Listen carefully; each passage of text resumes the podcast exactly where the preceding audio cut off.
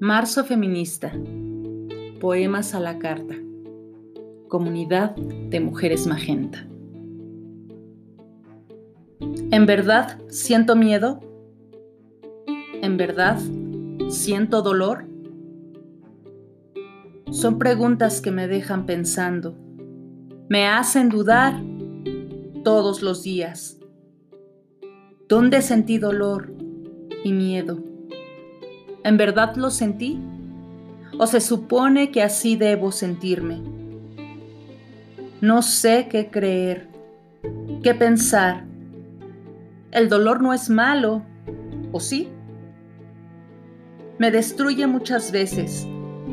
No me gusta como es.